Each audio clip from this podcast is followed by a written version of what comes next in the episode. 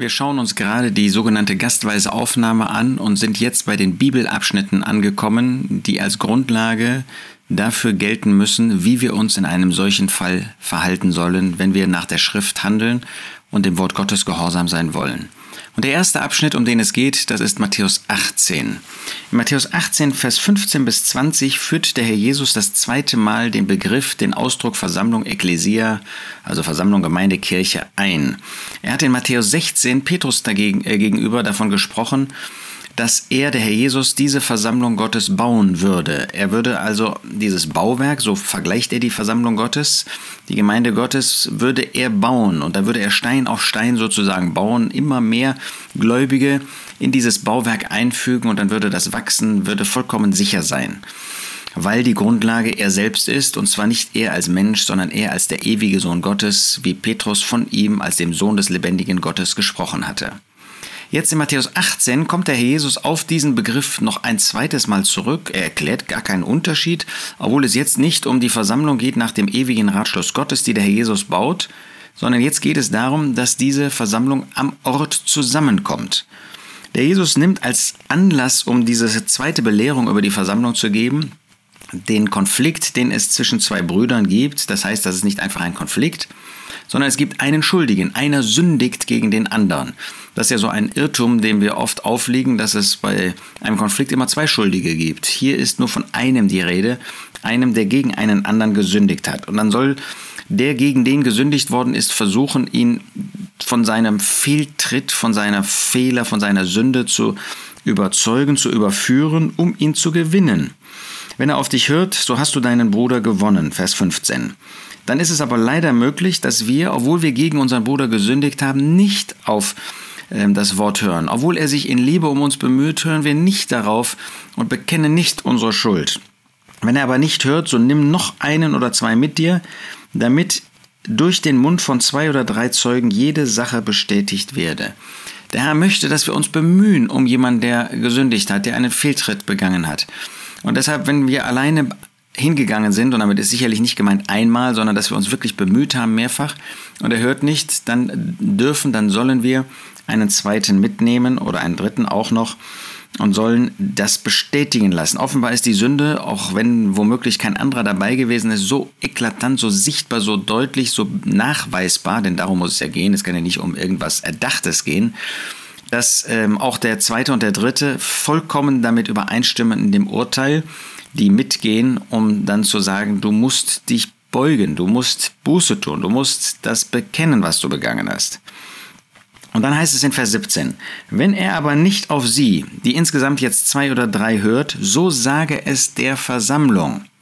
Damit wird deutlich, jetzt geht es um die Versammlung. Und wem kann man das sagen? Man kann das nicht der weltweiten Versammlung sagen, schon gar nicht der Versammlung nach dem Ratschluss Gottes, wo nämlich womöglich einige noch gar nicht leben, die zu der Versammlung Gottes einmal gehören werden und andere schon im Himmel sind. Also das kann nicht gemeint sein, sondern der Herr Jesus meint, dass wir es der örtlichen Versammlung, dem örtlichen Zusammenkommen heute, indem wir zu Hause sind, dann sagen. Denen, die, von denen er in Vers 20 sagt, in seinem Namen zusammenkommen. Wenn er aber auch auf die Versammlung nicht hört, so sei er der wie der Heide und der Zöllner. Das ist wirklich tragisch, dass jemand bereit ist, ähm, einfach im Eigenwillen weiterzugehen und nicht einmal auf die Versammlung, die örtliche Versammlung zu hören. Da muss man ja wirklich schon ein Selbstbewusstsein haben, da muss man ja, in trauriger Weise ähm, dem Herrn ungehorsam sein. Mir geht es darum, Vers 17 macht deutlich, das Thema, um das es jetzt weitergeht, das ist die Versammlung Gottes. Jetzt heißt es in Vers 18, Wahrlich, ich sage euch, was irgend ihr auf der Erde binden werdet, wird im Himmel gebunden sein, und was irgend ihr auf der Erde lösen werdet, wird im Himmel gelöst sein. Hier wird also deutlich, dass der Herr Jesus jetzt einen Grundsatz aufstellt. Er hatte von einem konkreten Fall in den Versen 15 bis 17 gesprochen und jetzt spricht er in Vers 18 von einem Grundsatz. Deshalb führt er das ein mit wahrlich, wahrlich, also mit einem einmaligen wahrlich. Wahrlich, ich sage euch. Das heißt, wenn ihr das jetzt vor Augen habt, dann ist ja die Frage, ihr sagt das jetzt der Versammlung, äh, diese Sünde, und er hört nicht auf die Versammlung. Was nun? Gibt es jetzt irgendetwas, was die Versammlung tun kann? Und da sagt er, ich sage euch, euch, damit er jetzt nicht die, die zwölf Jünger, da war ja auch noch Judas Iskariot dabei, ähm, der später, wenn die, als die Versammlung Gottes dann hier auf dieser Erde existierte, ins Leben gerufen wurde durch den Geist Gottes, der hier auf diese Erde gesandt wurde durch, von dem Herrn Jesus, da war er, lebte er gar nicht mehr und zur Versammlung Gottes gehört er schon gar nicht als Ungläubiger. Nein, der Herr Jesus meint, wahrlich, ich sage euch, die ihr diese örtliche Versammlung bildet, die ihr ich sage das etwas allgemeiner, jetzt in einer Zeit, wo leider nicht mehr die ganze örtliche Versammlung an einem Ort, geistlichen Ort oftmals zusammenkommt. Ihr, die ihr im Namen des Herrn, also als Versammlung, 1. Korinther 11, Vers 18, als Gemeinde zusammenkommt. Ihr habt eine Verantwortung, denn was irgend ihr auf der Erde binden werdet, wird im Himmel gebunden sein. Und was irgend ihr auf der Erde lösen werdet, wird im Himmel gelöst sein. In Hosea 10, Vers 10 macht ähm, der Prophet deutlich, was mit Binden und Lösen gemeint ist. Dort ist nur von dem Binden die Rede, aber damit wird auch deutlich, was Lösen ist. In Hosea 10, Vers 10, nach meiner Lust werde ich sie züchtigen, Israel, die Juden, und Völker werden gegen sie versammelt werden, wenn ich sie an ihre beiden Sünden binden werde. Binden heißt also, dass jemand an eine Sünde, die er begangen hat und die zu einem sündigen Zustand geführt hat, gebunden wird. Wenn er also mit dieser Sünde identifiziert wird, wenn er eins gemacht wird mit dieser Sünde, weil er nicht bereit ist, sie zu bekennen und zu lassen. Und hier, Vers 18 zeigt also erstens, die örtliche Gemeinde, die örtliche Versammlung handelt, sie bindet, sie löst auch eine Sünde von jemand, wenn er dann eben die Sünde bekennt und auch lässt. Das heißt, erstens das Thema ist örtliche Versammlung, Vers 17. Zweitens finden wir, die örtliche Versammlung, die örtliche Gemeinde handelt. Ähm, sie hat die Aufgabe zu handeln, sie hat die Kompetenz zu handeln. Drittens, das, was sie handelt, ob binden, Sünde an jemanden binden oder lösen, Sünde von jemand lösen, also ihn nicht mehr als Bösen bezeichnen oder ihn als Bösen hinaustun. Binden heißt jemanden als Bösen ausschließen. 1. Korinther 5, Vers 13. Tut den Bösen von euch selbst hinaus. Diese Tat, die von der Versammlung getan wird, ausgesprochen wird, hat Auswirkungen sogar im Himmel. Was irgendwie auf der Erde binden werdet, wird im Himmel gebunden sein. Das, was wir hier tun, hat also Auswirkungen im Himmel und damit natürlich erst recht auf der ganzen Erde. Das heißt, wenn an einem örtlichen Zusammenkommen, sagen wir in Darmstadt, jemand ausgeschlossen wird, dann bindet sich sogar der Himmel daran. Ich mache in Klammern kurz, natürlich nicht, wenn wir zu Unrecht jemand ausschließen. Wir sind natürlich nicht frei, irgendwie auszuschließen, kommen wir gleich nochmal darauf zurück, sondern nach Gottes Wort, wenn das in Übereinstimmung mit Gottes Wort ist. Aber dann bindet sich sogar der Himmel daran. Das wollte ich in Klammern hinzugefügt haben. Und das hat natürlich dann Auswirkungen auf die Erde. Wenn das im Himmel gebunden ist oder im Himmel gelöst ist, dann natürlich auch in allen Versammlungen, örtlichen Versammlungen auf der Erde. Warum das so ist, ähm, finden wir in einem anderen Bibelabschnitt. Hier können wir nur sagen, die Grundlage dafür ist natürlich nach Vers 20, kommen wir gleich dazu, dass durch den Herrn in der Mitte der Gläubigen Autorität existiert. Es ist also eine Autorität, die die örtliche Versammlung hat, weil der Herr Jesus in ihrer Mitte ist. Nun geht der Herr Jesus weiter. Er hat also gezeigt, es geht um die örtliche Versammlung. Er hat gezeigt, die ist verantwortlich zu handeln. Er hat drittens gezeigt, das hat sogar Auswirkungen im Himmel und erst recht auf der Erde. Damit kommen wir zu dem vierten Punkt, dass es Voraussetzungen gibt, dass die örtliche Versammlung handeln kann. Ich habe Vers 20 schon genannt, aber wir sind erst in Vers 19.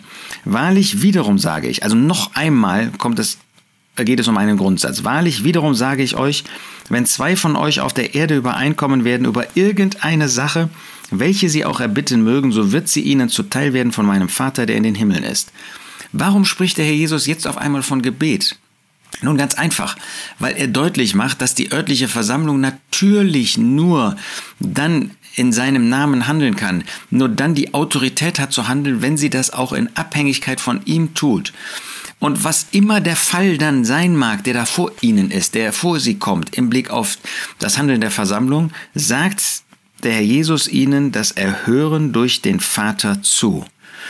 Das heißt also, das Prinzip, das der Jesus hier vorstellt, die örtliche Versammlung handelt und sie kann handeln, weil sie es unter Gebet tut, also in Abhängigkeit von Gott. Das ist die erste Voraussetzung. Handeln unter Gebet.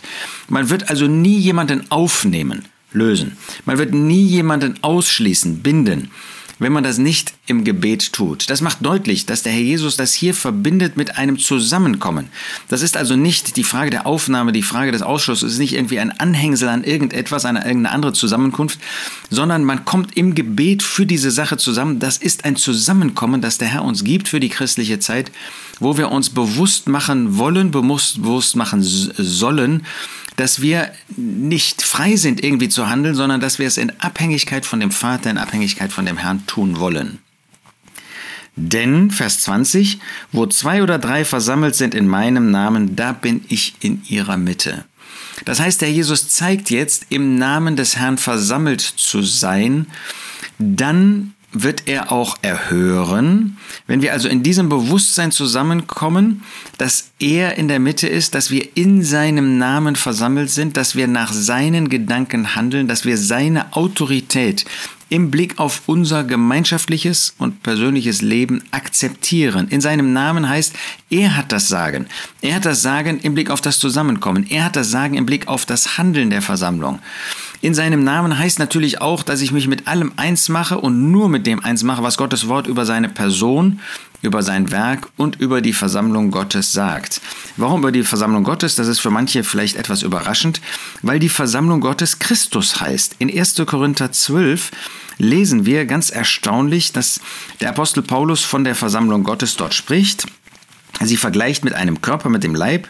1. Korinther 12, Vers 12. Denn so wie der Leib einer ist und viele Glieder hat, alle Glieder des Leibes aber obgleich viele ein Leib sind, so auch der Christus. Der Christus, wer ist das? Ist das die Person des Herrn Jesus? Nein, das ist die örtliche Versammlung. Sie ist der Christus. Im Namen des Herrn versammelt zu sein, bedeutet also auch das zu verwirklichen, was Gottes Wort über die Versammlung Gottes sagt. Über die örtliche Versammlung, über die weltweite Versammlung, über die Beziehung davon und so weiter. Das heißt, wir können nur handeln, auch mit diesem Bewusstsein, mit dieser, mit dieser Zusage, dass der Himmel sich daran bindet, wenn wir tatsächlich in seinem Namen versammelt sind, wenn wir das verwirklichen, was Gottes Wort über die Person des Herrn Jesus, über sein Werk und über die Versammlung Gottes sagt. Das heißt, das nehmen wir natürlich auch an, davon gehen wir aus, im Blick auf alle anderen Orte, die Versammlung Gottes darstellen, die in gleicher Weise nach Gottes Wort handeln wollen, wie wir das tun, die auf dem gleichen Grundsatz des Wortes Gottes, auf den gleichen Grundsätzen des Wortes Gottes zusammenkommen. Sonst könnten wir ja keine praktische Gemeinschaft mit ihnen pflegen. Wir haben also gesehen, Voraussetzungen dafür, dass das Handeln der örtlichen Versammlung im Himmel und damit auch auf der Erde anerkannt werden kann, ist, dass es unter Gebet geschieht, dass man im Namen des Herrn versammelt ist, wovon wir grundsätzlich bei den Zusammenkommen, die wir kennen, ausgehen, sonst würden wir keine praktische Gemeinschaft damit pflegen. Und dann heißt es drittens in Vers 20, damit macht sich der Herr eins, denn er ist ja in der Mitte dieser Versammlung. Wie könnte der Herr sich damit nicht eins machen, ähm, wo er doch in der Mitte ist, wo man doch in seinem Namen zusammenkommt, wo man doch zu ihm sich hin versammelt? Dann wäre es ja absurd zu sagen, wir sind zwar zu ihm hin versammelt, er ist der Mittelpunkt, er ist letztlich der Handelnde, aber er macht sich nicht damit eins. Doch, Deshalb ist es auch so ernst, wenn man das Aufnehmen oder das Ausschließen eines örtlichen Zusammenkommens einfach verwirft. Denn es ist in seinem Namen, im Namen des Herrn Jesus gemacht worden, getroffen worden, davon gehen wir aus. Und damit macht der Herr Jesus sich eins. Und wenn wir das dann nicht akzeptieren, dann verwerfen wir letztlich das Handeln des Herrn und ihn selbst. Ich fasse zusammen, die örtliche Versammlung, die örtliche Gemeinde, die örtliche Kirche nimmt auf im Namen des Herrn, wenn es um besuchsweise Aufnahme geht, oder sie schließt aus im Namen des Herrn. Und deshalb ist es so wichtig, dass wir im Namen des Herrn zusammenkommen, damit wir in seinem Namen aufnehmen oder ausschließen können. Und das ist so wichtig, weil wir das im Blick auf die anderen örtlichen Zusammenkommen ja ebenfalls annehmen, davon ausgehen, sonst hätten wir keine Gemeinschaft mit ihnen.